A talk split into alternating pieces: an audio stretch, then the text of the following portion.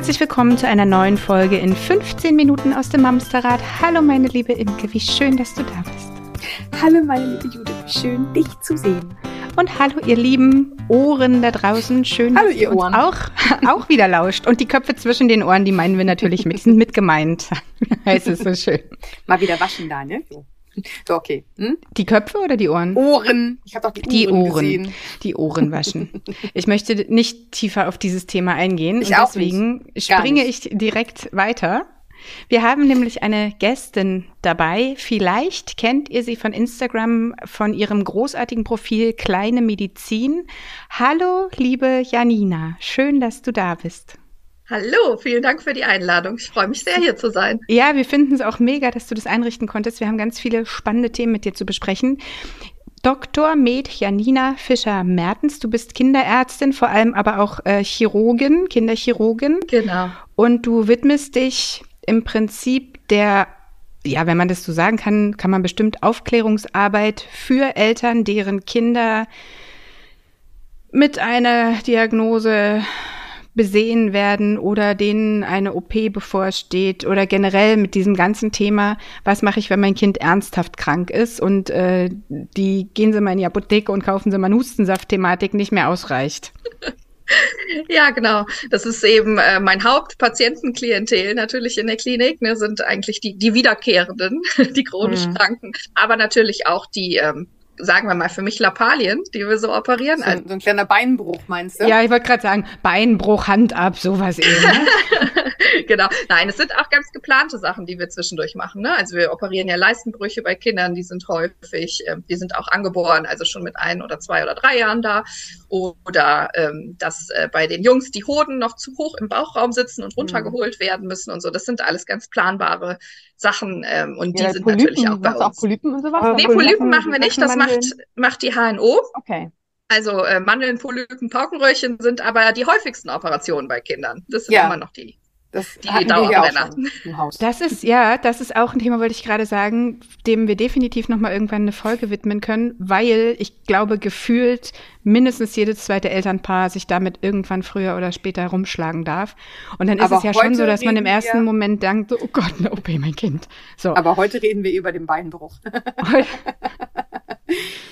Ja, tatsächlich finden wir es mega spannend. Also erstmal, weil wir selber ja auch Mamis sind.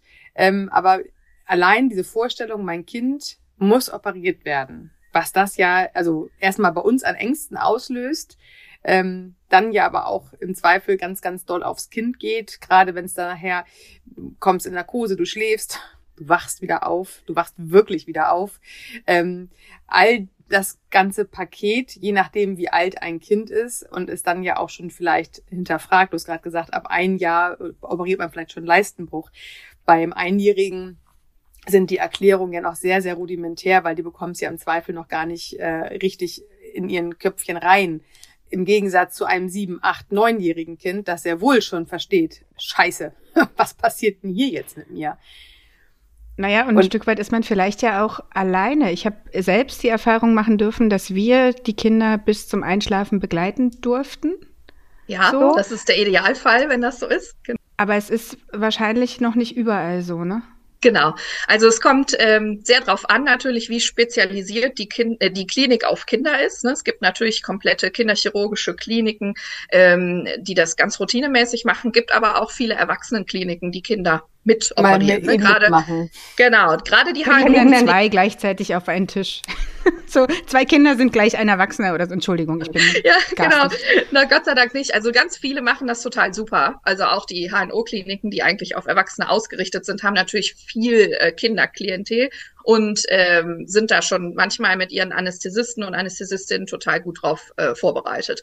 Aber man kann eben auch Pech haben. Ne? Deswegen Mhm. ist es immer so, dass man sich auf beides einstellen muss. Und manchmal geht es auch von der Schwere der Operation her nicht, dass man die ganze Einleitung bei den Eltern vorne im Raum macht. Ne? Ich möchte, ich möchte hier mal ganz kurz einen Stopp machen. Wir- Judith ja, wir sind schon ganz schön Schritte weit, ne? weit. Ja, äh, ist so, ist mir auch gerade aufgefallen. Ich möchte noch gar nicht allein bei Narkose.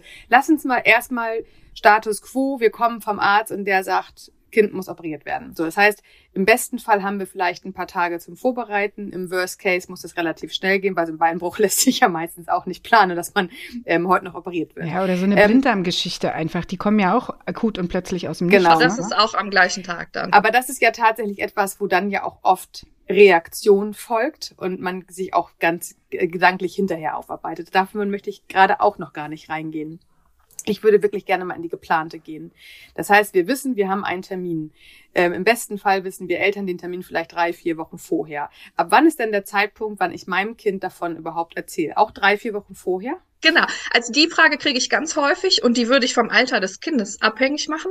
Also je kleiner das Kind ist, desto näher vorne dran, weil die das äh, Zeitgefühl okay. noch nicht so richtig haben. Ne? Mhm. Also ein Zweijähriges oder so. Kurzfristiger? Genau, Oder? kurzfristig. Okay. Also ein Zweijähriges würde ich wirklich nur so ein paar Tage vorher ähm, darüber ins Gespräch gehen. Bei einem fünf, sechs, siebenjährigen ähm, würde ich eine Woche oder zwei Zeit lassen, um auch die Nachfragen, wenn man das Thema verarbeitet hat, dann nochmal mhm. zuzulassen. Na, also das äh, sind so meine Erfahrungswerte. Das ist natürlich eine ganz individuelle Sache, kann jedes Elternteil mit seinem Kind äh, ausklamüsern, wie ängstlich oder nicht ängstlich das Kind ist und wie man das so einschätzt. Wir fahren jetzt einkaufen. Ach nee, doch ins Krankenhaus. Das ist vielleicht super. manchmal nicht Überraschung. So. Regel, Regel Nummer eins ist äh, ehrlich bleiben und nicht mhm. das Kind anlügen. Also das ja. gab es ja früher in der Generation ganz häufig, dass äh, dem Kind überhaupt nicht gesagt wurde, dass man ins Krankenhaus geht. Ne? Mhm. Das gibt's heutzutage fast nicht. Also habe ich noch nicht so mitbekommen, dass das noch irgendwer macht. Aber ähm, viele Eltern wissen natürlich auch selber nicht, was bei so einer Operation dann passiert und mhm. wissen deswegen auch gar nicht, was sie dem Kind erklären sollen. Ist ja auch ganz ja. verständlich. Ne? Ähm, deswegen, das ist so in diesen normalen normalen ähm, Büchern, die über Kinderarztbesuch sind oder über äh, man geht ins Krankenhaus und wird mal abgehört oder so, da ist das aber meistens nicht mit drin, dieses ähm, man muss jetzt einschlafen oder es übernimmt mhm. eine andere Person. Man hat diesen Abschied, der ganz geplant ist, wo die Eltern eben auch hinterstehen müssen, selbst wenn mhm. sie so traurig innerlich sind, dass sie mhm. das gar nicht Und wollen. auch ängstlich vor allem. Ne? Glaub, Vollkommen normal. Angst, ne? Mhm. Genau, dass, äh, dass äh, diese Übergangsphase mit dem Kind eigentlich gut besprochen werden kann, je nachdem, wie alt es ist. Ne? Das ist mhm. natürlich so, dass man das spielerisch machen kann. Man kann mit einem Buch äh, das vorlesen äh, und üben. Und äh, dann je nach Alter des Kindes ist es auch ganz wichtig, zum Beispiel so ein Umkehrspiel zu machen. Also das Kind, die Eltern mal einschlafen zu lassen und mal was zu reparieren am Bauch und so. Ähm, dann haben die Kinder das Gefühl, dass sie selbstwirksam das mitentscheiden können und mhm. dass das gut ist, dass was repariert wird und ähm, dass man eben dann dahin geht. Ja, das heißt aber ja auch einschlafen, es wird was repariert. Ähm, wenn ich jetzt ein, ein etwas älteres Kind habe, was nicht mehr reparieren will, sondern schon durchaus versteht, dass da ein bisschen mehr hin, also nicht mehr ganz so verspielt und trotzdem nicht, und das ist tatsächlich so ein bisschen diese Botschaft, die ich heute irgendwie rausholen will. Ich als Mutter habe ja im Zweifel nicht, äh, vielleicht wurde ich noch nie operiert, vielleicht weiß ich selber gar nicht, was dann passiert, wie sich's anfühlt. Dann frage ich Freunde auf dem Spielplatz, die erzählen mir erstmal alle Horrorstories, die ich nicht ja. abgefragt habe, die ich gar nicht hören wollte. Die, ihre eigenen, aber auch die von der Nachbarin, der Schwägerin, ja, der Bruder oh, ja. wohnt im Keller und der hat wiederum einen Freund ja. und so. Ja, ja. ja. Ähm, so, deswegen möchte ich tatsächlich also erstmal dieses Gefühl vielleicht auch für die Mamas abholen. Wenn ein Kind in die Narkose versetzt wird, Jetzt weiß ich das nämlich damals, deswegen komme ich da auch so ein Stück weit drauf, diese Narkose einleiten. Jetzt hat Jude das vorhin schon gesagt, begleitet man eventuell dann ja noch als Mama dabei. Das ist ja das eine, aber damit hört es ja nicht auf, ne? Das heißt, da passiert ja auch hinterher mit diesem Aufwachen und dann ist ja auch, jetzt weiß ich wieder, ganz viel bei so einem Gehirn des Kindes ist ja ganz viel tatsächlich hinterher erstmal im Aufbruch.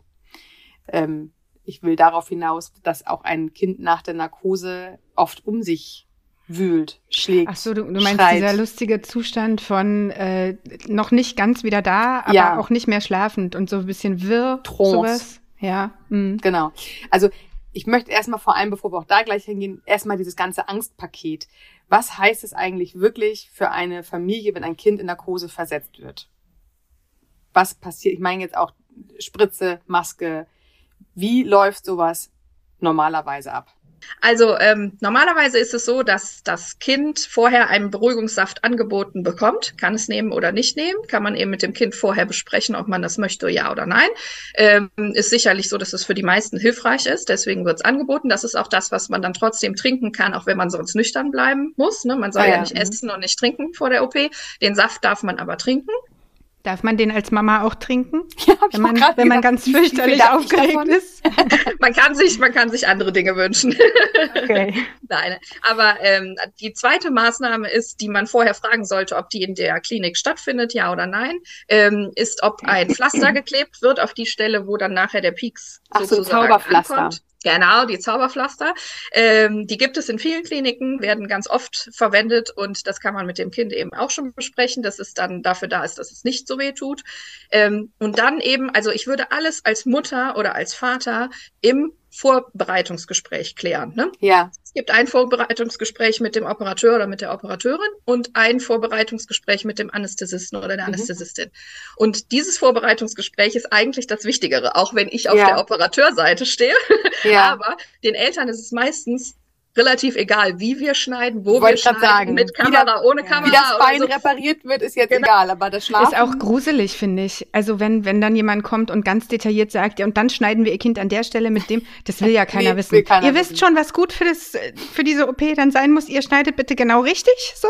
Aber jetzt erzähl mal, was mit den Drogen und dem Kind passiert. Ey, meine Stimme, ne? Entschuldigung. Das Anästhesiegespräch, finde ich, ist das Wichtigere. Auf das sollte man sich konzentrieren. Und da sollte man alles fragen, was man fragen möchte. Und da kann auch das Kind daneben sein, wenn man Okay. das gut äh, mitmacht. Ne? Ähm, das darf man als Eltern entscheiden, ob man das Gespräch alleine führt oder mit Kind. Das Mhm. ähm, ist kein Problem. Bei einem Zehnjährigen ist es durchaus sinnvoll, dass das ja, Kind das mitbekommt. Mhm. Ähm, und den Anästhesisten oder die Anästhesistin auch fragen kann. Ne? Also man Mhm. kann fragen, wann werde ich wach, wann schlafe ich ein, wann ist meine Mama wieder neben mir, wann darf der Papa ins Zimmer rein, ist ja auch Corona-bedingt gerade immer noch so ein bisschen schwierig. Wie lange darf ich ist. nicht essen? Das wird ja auch viele Kinder Genau. beschäftigen, ne? Wie lange darf ich vorher nicht essen und nicht trinken und warum? Also am besten sollte das natürlich begründet werden, ne? dass das ähm, Mhm. nur dafür da ist, dass der, weil der Bauch auch mit einschläft, sozusagen mit dieser Narkose, Ah. dass man sich nicht übergibt, dass äh, Mhm. das nicht in die Lunge läuft. Ne? Darum geht es. Und wenn die Kinder das verstanden haben, machen die eigentlich total gut mit. Das finde ich einen schönen Satz. Der Bauch schläft mit ein. Das ist ja süß. Der Darm schläft mit ein und daran, wir sehen auch, ganz blöd gesagt, wenn wir den Bauch offen haben und der Darm sich wieder anfängt zu bewegen, wissen wir auch, dass der Patient gleich wieder wach wird. Ach, ehrlich? Krass. oh, mach mal hinne. Nee, dann kann man dem Anästhesisten einen freundlichen Hinweis geben und dann gibt es wieder mehr Ach, Schlafmittel. er reagiert erst der Nachschub. Darm wieder. Der Darm fängt als erstes an, sich wieder zu mobilisieren. Ach, spannend. Okay. Und äh, das sind so Dinge, die kann man den Kindern erklären und dann sind die meistens ähm, ganz Feuer und Flamme dabei. Ne? Denn Wissenschaft und Medizin ist ja doch auch irgendwie immer wieder spannend, wie der Mhm. Körper so funktioniert. Total. Ja. Und äh, das nimmt manchmal die Angst und die Aufregung, wenn man einfach Mhm. versteht, was passiert. Ne? Dann gibt es natürlich äh, also die Einleitung per, per Vene, dass man einfach einschläft oder man bekommt eine Maske auf die äh, Nase, in der man dann einatmen kann und das Gas sozusagen darüber Mhm. kommt, das Narkosegas. Das geht ja vor allem sehr schnell. Das hatte ich mal. Da habe ich, glaube ich, einmal geatmet. Zack, war ich ja, weg. das ist auch das Zäh- zählen Sie mal bis zehn. Genau. Genau. Ja, ja. Zehn, neun. Ja. Aber wie man dann in dem Moment auch noch denkt, natürlich schaffe ich das, ich bin ja noch total wahr. Und es ist so, dass äh, selbst wenn man keine Gaseinleitung bekommt, ähm, selbst wenn man über die Vene schlafen gelegt wird, sodass man es nicht merkt, äh, atmet man trotzdem äh, Sauerstoff vor, ne? weil man einfach äh, die Lungen schon mal einmal voll mit Sauerstoff machen möchte, bevor es dann äh, dazu kommt, Auch dass die Atmung von der Maschine übernommen wird. Genau.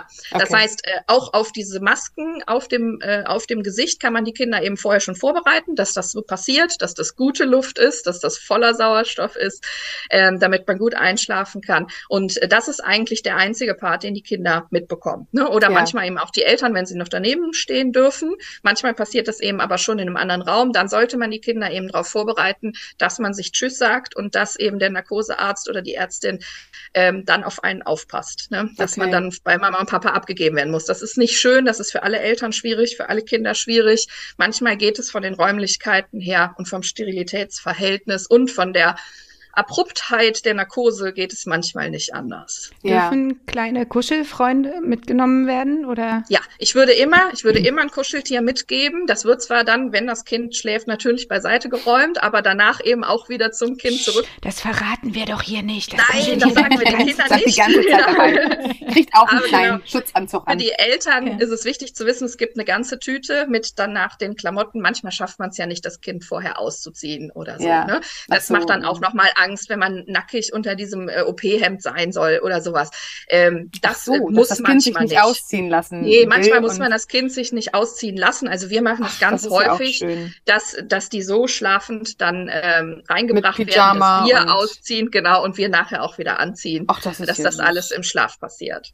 Ach, das ist ja, das klingt ja wirklich, ich weiß noch, wie es für mich damals war, als ich mit acht Jahren meine Mandeln rausbekommen habe. Das fand ich nicht so schön. Nee, genau, es ist halt nicht schön. Und es ist so, dass Ja. wir mittlerweile aber auch fast, das ist ja, kommt ja auch sehr viel mehr, wir sind fast alle Eltern, die wir da Ja. arbeiten. Okay. Ne? mhm. Wir haben das alle schon mal mitbekommen. Es wird sehr viel kinderfreundlicher. Es wird von Jahr zu Jahr kinderfreundlicher. Es wird immer wieder äh, was umgestellt, was verbessert. Ähm, und ich sage den Eltern ganz oft, wenn die, wenn die weinend vor mir stehen, sage ich, ich verstehe sie. Es ist ganz normal. Und wir machen das so, als wenn es unser eigenes wäre. Hm. Oder kriege ich ja sogar jetzt Tränen in die Augen. Ich auch. allein. Ich krieg ja. grad Gänsehaut. Ja, das stimmt. Aber es ist, die Situation bleibt schrecklich, wie sie Ja, aber ist. so schön. Also Ja. besser, als wenn man Ja. reißen sich mal zusammen. Um sie haben wir jetzt keine Zeit, uns zu kümmern. Ja, genau. Sollte so nicht mehr vorkommen. Gibt immer noch ein paar Kollegen, die meinen, dass das besser ist, aber ich glaube das nicht und viele andere glauben das nicht und eigentlich sollte das nicht mehr vorkommen. darf ich mal eine private äh, Frage zwischenballern? Ähm, du bist ja selbst Mama von zwei Töchtern. Hat das für dich was verändert? Ähm, ja, also ich äh, glaube, dass ich schon immer eigentlich eine einfühlsame und nette Ärztin gewesen bin. Äh, aber ähm, ist, man versteht die Gefühlsausbrüche der Eltern besser, wenn man Mhm. selber Kinder hat. Ist so. Also ist für mich definitiv nochmal so, so eine ganz kleine Nuance anders geworden. Das, man hat noch mehr Verständnis und man hat auch noch mehr Zeit. Also Mhm. was ich vorher Ja. nicht so hatte, war äh, der, der Zeitaspekt. Ne? Ich habe zwar nicht Mhm. zu den Eltern gesagt, jetzt reißen Sie sich mal zusammen, aber ich habe dann irgendwann gesagt, so, jetzt müssen wir aber auch mal los. Ne? Also jetzt jetzt mal. ist irgendwie mal hier äh, Feierabend. Aber ähm, das, ist- das ist dann so, dass man äh, doch mehr versucht, den Kindern, äh, den Eltern Lösungsvorschläge anzubieten. Ne? Mhm. Also ich hatte vorher immer so das Gefühl, naja, die müssen ja schon selber irgendwie wissen, was sie machen mit ihrem Kind. Ne? Äh, und äh, jetzt ist das so, dass ich dann doch merke, wenn das so mit der Trennung gar nicht klappt und, und wenn es so schwer ist, dass es irgendwem schwer fällt, dann sage ich auch, wollen Sie abwechseln? Wollen Sie Ihren Partner reinholen? Wollen Sie, ne, dass ich das übernehme? Möchten Sie äh, nochmal die Hand halten bis nach vorne oder so? Ne? Also, dass man Ja. einfach versucht, Lösungen anzubieten, Mhm. fürs, damit es für alle leichter geht. Ja. Also äh, geben wir am Ende der Sendung gleich deine Telefonnummer durch. Alle Kinder in Deutschland werden jetzt nur noch von dir operiert. Das finde ich richtig gut. Und jetzt möchte ich gerne, Ja, wenn das so einfach wäre. Das ist die Operation gelaufen. Das ist ja das, was Judith sagt, da glaube ich, da blendet unser Gehirn das auch aus. Wir wollen Ja. gar nicht en Detail wissen, was da gemacht wird. Das will ich an dieser Stelle auch nicht aufmachen, das Thema. Jetzt möchte ich gerne zu diesem Aufwachen gehen. Ich als erwachsene Frau werde in so einen Aufwachraum geschoben und da bin ich meistens allein und um mich rum piept alles ganz wild. Ist ja nicht so das Nette. Bei meiner Mandeloperation weiß ich, gut, das waren die 80er, war ich auch alleine und ich durfte noch nicht mal trinken und ich weiß noch, mein Mund war so vollgeklebt. Mhm. Ich war ganz allein in diesem großen, weißen, sterilen Raum und das hat mich, glaube ich, nachhaltig, das ist jetzt 40, nicht ganz, äh, fast 40 Jahre her, Ähm, ungefähr 27. 18 hätte ich jetzt gesagt, aber danke. Ähm, ähm, aber das weiß ich noch und das finde ich ganz, ganz fürchterlich. Wie ist das heute mit diesen Aufwachen? Wird da auch mehr auf Kinder eingegangen? Genau, es sind immer noch Aufwachräume, ähm, die manchmal gemischt sind. Bei uns ist es natürlich ein extra Kinderaufwachraum, wo nur die Kinder aufwachen und wo die Eltern schon äh, warten in dem Raum. Die werden vorher angerufen von uns, äh, dass sie sich da hinsetzen und das Kind kommt aus dem OP äh, schlafend noch rausgefahren und wird bei den Eltern wach. Das Ach, ist der schön. Idealfall. Es Ja, gibt natürlich immer Kinder mit einem super Stoffwechsel, Die sind die gleich das wach. schaffen, auf dem Weg vom OP bis zum Aufwachraum schon die Augen aufzuschlagen. Oh. Ähm, das ist dann manchmal so. Und dann äh, kann es eben auch mal sein, dass die Kinder in dem Aufwachraum, selbst wenn sie da erst wach werden, trotzdem sehr, sehr wild sind, weil sie nicht wissen, wo sie sind. Das ist Ja. eben äh, normal, ähm, beziehungsweise eine Normvariante. Das muss nicht auftreten, aber das kann. Ähm, da sollte man Eltern darauf vorbereiten. Dann äh, ist es eben auch äh, wichtig, dass man weiß, einer von beiden kann so gut wie es geht am Bett stehen, mit auf den Arm nehmen oder so Mhm. und äh, Kuscheltier anbieten etc.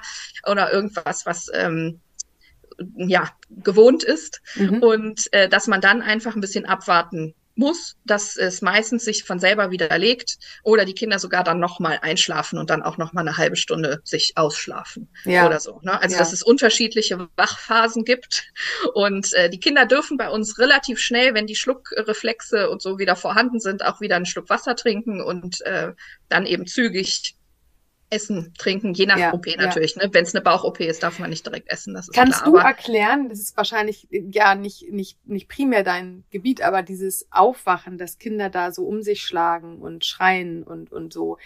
Ja, also manchen, ich weiß, ich weiß, dass es vielen Angst macht, tatsächlich nach dem Motto eh schon, also eh schon dieser Angstfaktor Operation.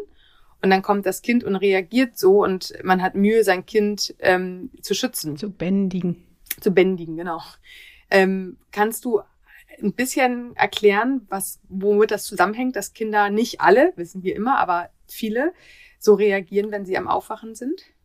Ja, das ist schwierig, das ist ganz unterschiedlich. Also es kommt manchmal auf die Medikamentenkombination an, die genutzt worden ist, aber eigentlich ist das auch nicht so sehr spezifisch. Also da würde ich sagen, Mhm. das ist eben ähm, so ein Charakterding, genau. Mhm. Das ist so eine Typfrage. Äh, manche sind eben total schläfrig und manche sind ganz agil. Ähm, kann ich dir nicht genau sagen. Aber es ist nichts Schlimmes, ne? Also wenn das Kind ist so wach definitiv wird, nichts Schlimmes, es nichts, geht wo man vorbei. Angst haben muss. Nicht so, Genau, genau. ist eine Normvariante, sagen wir Okay, eben, von den ja. Wachwerdephasen. Und äh, woran das genau liegt, Nee, es ist auch, aber ich finde wichtig zu sagen, dass es nicht schlimm ist, dass es eine, eine, eine Variante sein kann und dass es tatsächlich nicht meine Angst noch mehr befeuern muss. Und ich, äh, Genau. Und es ist auch so, dass man dann nochmal, man kann immer das Personal ansprechen. Ne? Also Mhm. da stehen ja Schwestern, haben äh, Anästhesisten und so rum. Nee, nee, aber immer ansprechen und man kann auch eben nochmal was zur Nachberuhigung geben. Ne? So, Also dass, ah, äh, dass die mhm. Kinder dann einfacher aus dieser Phase wieder rauskommen. okay. Ne? ist gar kein Problem. Kann man sagen, wie lange dieser Aufwachzustand ungefähr dauert? Mir ist klar, dass man jetzt sagen, also nicht sagen kann, 23 Minuten und 17 Sekunden, dann ist alles vorbei. Aber ähm, gibt es da irgendwie so einen Richtwert, dass man weiß, okay, jetzt muss ich da noch ein, zwei, drei Stunden durch und dann wird's wieder. Ach nee, ruhiger? eigentlich gar nicht. Also bei uns ist das eine Sache von, von 10 oder 20 Minuten. Ah, okay. oder so. Und dann gibt man entweder noch mal was zur Beruhigung nach, dass die Kinder noch mal sich ein bisschen ausschlafen können, oder die sind, beruhigen sich auf dem Arm der Eltern oder so. Ne? Also man kann, wenn man merkt, die Kinder sind sehr agil und schon sehr wach und, und äh, schauen einem auch in die Augen, dann kann man auch schon manche Kabel abmachen und den Eltern äh, die Kinder auf den Arm geben oder so. Ne? Jetzt, wenn es bei den Kleinen. ja, Ne? Oder schön. auf den Schoß setzen lassen oder sowas. Das geht schon. Je nach OP natürlich. Ne? Das kommt drauf an, wie, wie stark oder wie Das Hm. finde ich klingt alles schon sehr abholend. Lass uns aber noch mal kurz zusammenfassen. Also mein Kind kommt in die ist eine geplante Operation oder eine sehr kurzfristige. Das heißt, du sagst je nach Alter äh, kurzfristiger oder langfristiger darauf vorbereiten. Ein paar Tage bis ein, zwei Wochen mehr würde ich es nicht machen. Also ähm, man kann auch drei Monate vorher das mal Aber ansprechen, ist aber das Zeit, macht ja. eigentlich nur Angst und da hat äh, Mhm. fast kein Kind das Zeitverständnis für. Mhm. Dann ist wichtig das Gespräch mit dem Anästhesisten, der Anästhesistin, wo man alle Fragen stellen darf und kann und sollte. Kann man sich gerne bei mir äh, melden. Auf meiner Internetseite gibt es eine Checkliste. Ach cool, guck mal, die wird Judith fleißig Genau. verlinken in den Ja, Show. genau. also zusätzlich zum- Zum Buch oder ja. zur, zur Spielbox, äh, die ich anbiete oder sowas, gibt's äh, die Checkliste gratis für alle Eltern, kann man sich abrufen. Ach cool. Achtung, kleinemedizin.de wird alles zusammengeschrieben. Genau. So, und dann die Operation selber an dem Tag. Äh, In in manchen Kliniken kann man bis zum Einschlafen beim Kind sein. In manchen geht es aus sterilen Gründen einfach nicht. Aber hier darf man vielleicht ein T-Shirt der Mama oder Kuscheltier oder was auch immer mitgeben, dass das Kind nicht ganz alleine ist. Die eigene Angst kann ich an der Stelle immer nur wieder den Impuls geben. Lasst eure Angst bei euch. Die ist wichtig, die ist gut, die darf sein, aber übertragt sie gefiltert, wenn überhaupt, ans Kind und kümmert euch gut um euch da draußen, ihr lieben Mamis und Papis, die denn da ihr Kind in die Operation begleiten, dass es wahnsinnig anstrengend ist fürs komplette Nervenkostüm äh, müssen Und wir, sich glaube ich, absprechen, wer von beiden es vielleicht, äh, wem es leichter Ja, fällt. wer, ne? wer Oder das besser? ähm, Mhm. wen man selber noch zur Unterstützung draußen mit dabei haben möchte. Ne? Ja. Manchmal Mhm. Omas, Opas, Tanten oder so, die da. Also bei uns in der Familie kann ich sagen, ist mein Mann für all diese Termine Ja, zuständig. so ist immer, das immer einfach, schon, ne? alles. Genau. Mhm. Ich bin Ist da aber auch wieder so ein Loslassen-Thema, ne? würde, Also würde weinen. nur mal so ein kleiner. Side-Link hier. Vielleicht äh, verlinke ich die Loslassen-Folge an der Stelle Ja, genau. nochmal. Richtig, Okay. also es ist da keine Schwäche, äh, wenn man das abgibt. Ne? Wenn man sagt, dass das Nee. für das Kind besser ist, Gar wenn es jemand anders macht, ähm, wo die Bindung äh, dann genauso gut ist, aber eben auf eine andere Art und Weise Ja. ja. Nutzt ja auch niemandem was, wenn du wie so ein Häufchen Elend, Tränen nee. überströmt dein Kind da abgibst. Das äh, gibt wahrscheinlich auch nicht Hashtag die richtigen Zeichen mit. Selbstfürsorge ist Alltagstauglich. auch an dieser Stelle. So, dann haben wir die Operation hinter uns. Das Aufwachen haben wir jetzt gerade gehört, kann quasi fast gleich nach dem Operationssaal bis hin äh, im Aufwachraum. Und auch hier dürfen in den meisten aller Fällen die Eltern schon wieder das Kind gleich in Empfang nehmen. Und wenn ein Kind am Anfang etwas wilder aufwacht, ist das kein Indiz dafür, dass irgendetwas schiefgelaufen ist, sondern tatsächlich, dass vielleicht die Medikation, vielleicht äh, der Charakter des Kindes einfach ähm, Schwierigkeiten hat. Man da vielleicht nochmal da um eine Hilfe bitten, dass es vielleicht etwas gibt, dass das Kind ein bisschen ruhiger aus der Narkose rauskommt. Aber alles in einem wird es relativ schnell vorbei sein und das Kind darf wieder auf deine Arme und wird dann wahrscheinlich in sein Krankenzimmer gefahren. Cool, finde Super ich an der Stelle sehr gut. Ja, ich, weil das doch so viele Fragen ja auch von ja, mir waren ich finde, das ist an der Stelle gerade nochmal wichtig, äh, worum es uns hier ging. An mir mhm. geht's vor allem, also ich finde es super, was du von seitens des Klinikums ja auch da sagen kannst, wie es heute mit Kindern funktioniert. Und ich möchte wirklich nochmal an alle draußen appellieren, bitte, bitte, die Angst ist total verständlich, mega normal. Es geht hier um das Wichtigste, was wir auf der Welt haben, das sind unsere Kinder. Und ich finde, es darf man nicht unterschätzen, was es auch mit uns macht. Aber genau wie Janina gerade sagt, es ist kein Zeichen von Schwäche. Wenn ihr euch dem nicht gewachsen fühlt, ist das vollkommen okay. Bittet hier jemanden, der das für euch über übernehmen darf. Euer Kind wird euch es nicht nachtragen, wenn ihr es nicht seid. Das und ich möchte noch ergänzen, stellt unbedingt alle Fragen. Ich kenne es von mir, dass ich ganz oft das Gefühl habe, okay, das frage ich jetzt lieber nicht, das haben Sie vielleicht jetzt schon dreimal beantwortet und irgendwie habe ich es wieder vergessen. Ähm, ich glaube, das ist was, was wir, was viele von uns einfach nicht gut gelernt haben, immer wieder nochmal nachzufragen, bis, bis es wirklich ganz klar ist. Weil, also nichts macht mehr Angst als Unwissenheit, finde ich. Absolut. Und deswegen raus mit den Fragen. Überlegt die euch auch gerne vorher, bevor ihr ins Gespräch mit der Anästhesie geht. Ähm, schreibt euch das alles auf. Ich bin ganz sicher, ihr dürft eine Stichpunktliste mitnehmen. Guckt nochmal nach der Checkliste auf kleinemedizin.de und ich glaube, dann sind wir soweit ganz gut Perfekt. gewappnet. Janina, vielen lieben Dank, dass du dabei warst. Mega sehr, Thema. Sehr ähm, Finde ich auch super. Genau. Und da draußen, toi, toi, toi, wenn euch demnächst eine Operation bevorsteht. Das schaffen wir. Ihr schafft das. Wir schaffen das gemeinsam. Genau, ich verlinke alle ähm, spannenden Informationen zu Janina nochmal in unseren Shownotes. Die findet ihr ähm, in den Podcast-Playern in der jeweiligen Folge oder auch auf unserer Homepage mamsterrad.de. Die kennt ihr bestimmt im Schlaf inzwischen. Ansonsten freuen wir uns, wenn ihr bei Instagram vorbeikommt oder auch Janina dort besucht. Und dann bleibt mir an der Stelle nur noch zu sagen, danke Janina. Danke euch. Und ihr da draußen kommt gut durch die Woche. Ich danke auch und ich sage, bleibt gesund. Also, wir hören uns am Sonntag. Macht's gut. Tschüss.